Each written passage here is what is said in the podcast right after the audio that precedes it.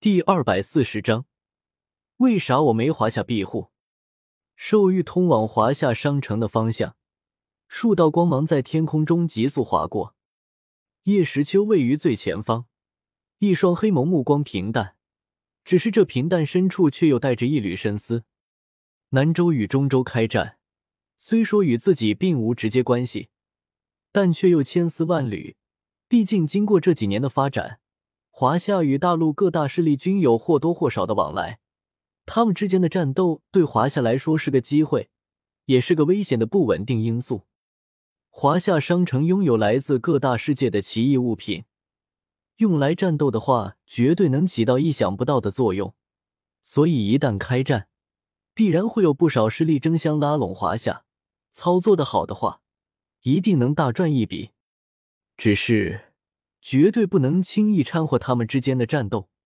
华夏目前人手很多，但顶尖高手除了只能守家的清华大帝之外，就属六星斗圣级别的猪八戒最强。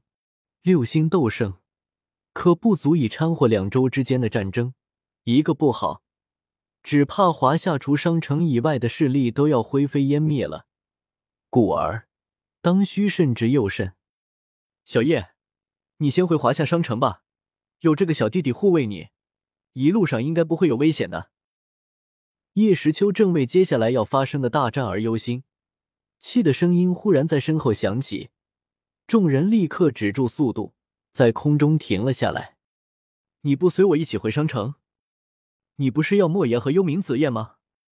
听到气似乎要离开的话，叶时秋回过身来，诧异的问道：“嘿嘿。”要，当然要。气摸了摸后脑勺，一副吊儿郎当的模样，笑道：“只是亲兄弟明算账，本大人现在的华夏币还买不起这两样东西，总不好让你白送给我吧？本大人这次一无所获，很不甘心，所以想去打打零工，赚点外快。等我赚够了，就去华夏商城买墨邪剑和紫焰。可你的伤。”叶时秋有些担心，虽说他是半地强者，但经过先前的大战，斗气必定消耗不少。虽然不知道为啥看起来一下子就恢复了七八成似的。嘿嘿，放心，刚才我只是有些累，我又吃了一颗血菩提，而且以我的实力，就算有点伤，谁又能动得了本大人？气摆了摆手，笑着说道：“原来是血菩提。”点了点头。叶时秋算是明白为啥这货的元气恢复的那么快了，感情是他在拍卖会上拍下来的血菩提一直没吃，留到了现在。既然如此，那我就回去了，有空来商城相聚，我为你摆酒庆贺，恭喜你突破半地巅峰。既然气想离开，叶时秋也不强留，冲着他笑了笑。好，等本大人办完手上的事，就去你的商城做客。别说。还真有点想念你们那里的大餐。听到叶时秋的话，气顿时口水直流，一脸馋猫的模样。哈哈哈，告辞了。看到气这浮夸的表情，叶时秋实在忍不住，发出一声轻笑，然后拱手告辞。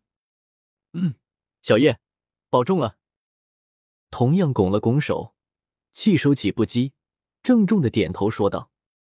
就在叶时秋和气告别之时，另一边海谷山脉造化圣者墓室的上空，啧啧啧，谷兄，真没想到你又被人打成重伤了，这次居然还落到了我的手中。身后跟着虚无吞炎和四魔圣，魂天帝双手负在身后，脚踏虚空，大步走向古元三人，眼中闪过一丝玩味。谷兄。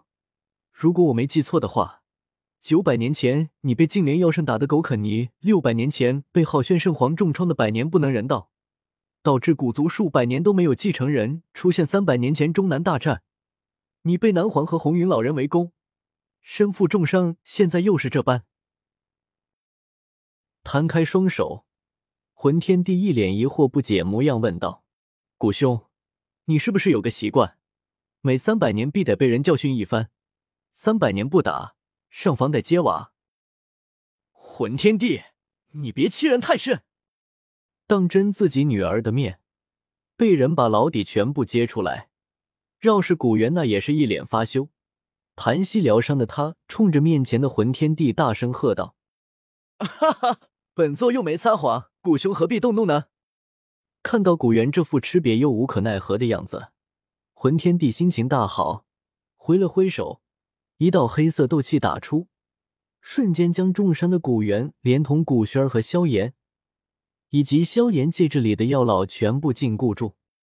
古兄，这是你的女儿吧？将古元三人的斗气经脉层层封印，确保万无一失之后，魂天帝微微一笑。将目光望向了古元身旁的古轩儿，好个闭月羞花的绝世佳人，这是魂天帝见到古轩儿的第一印象。你想做什么？看到魂天帝把注意力转向了自己的女儿，古元大急。萧炎此刻也是心急如焚，面如死灰。自己与魂殿的大仇未报，就落入了魂殿的大哥大魂族的手中。还是被魂族族长亲自拿下，这他还有未来吗？自自自，古兄，你数百年不能人道，没想到是不鸣则已，一鸣惊人呀！是侄女还真是个可人。没有在意已经被自己封印的不能再封印的废材骨，魂天帝一脸微笑的打量着面前如同受惊的小兔子一般的古轩儿，不错不错，似乎对面前的青衣少女很是满意。魂天帝点了点头，对着古元说道：“是侄女长得这般貌美，天赋也不低。我儿魂魄至今未娶，倒是可以撮合撮合，让他纳氏侄女为妾。”你放屁！听到魂天帝居然要把自己的宝贝女儿塞给他儿子做妾，一向重视礼仪风度的古元生生的爆了句粗口：“古兄，如今古族三仙已经落入华夏之手，凶多吉少。”古族的实力直接损失三分之一，而作为族长的你，又已经是我魂族的掌上玩物。古族大势已去，倒不如让你女儿委身于我木耳，这样将来我还能让你们古族保留一丝血脉。手掌微缩，顿时一道强大的力量从魂天帝身体溢出，作用到古元的身上。那强大的威压落到没有斗气的古元身上。就像泰山压顶一般，令人胸口疼闷，压得他喘不过气来。一旁的古轩听到魂天帝要把自己许配给魂墨，早已经被吓得花容失色了。不是魂墨不够好，与他父亲魂天帝不同，魂墨这人在大陆上的口碑还算不错，都说他长得温润如玉，待人谦和，也没有什么喜欢折磨女人的恶兴趣，只是。古轩儿，他心里有人了呀，他爱的是萧炎呀。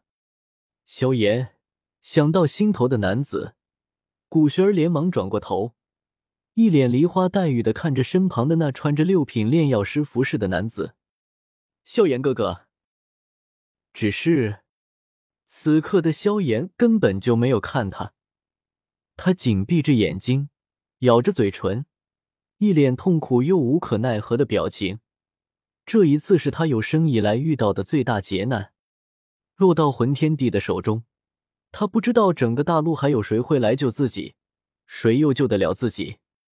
自己的父亲还被他们抓着，自己不但没有把他救出来，反而还要去和他作伴了吗？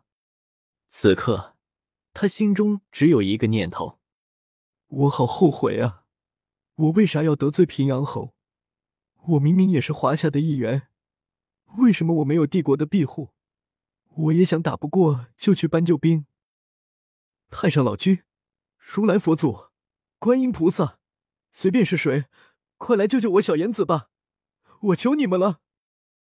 叶时秋，太上老君、如来佛祖、观音菩萨，我去你的！这等大神我都请不起，你丫的还真敢说！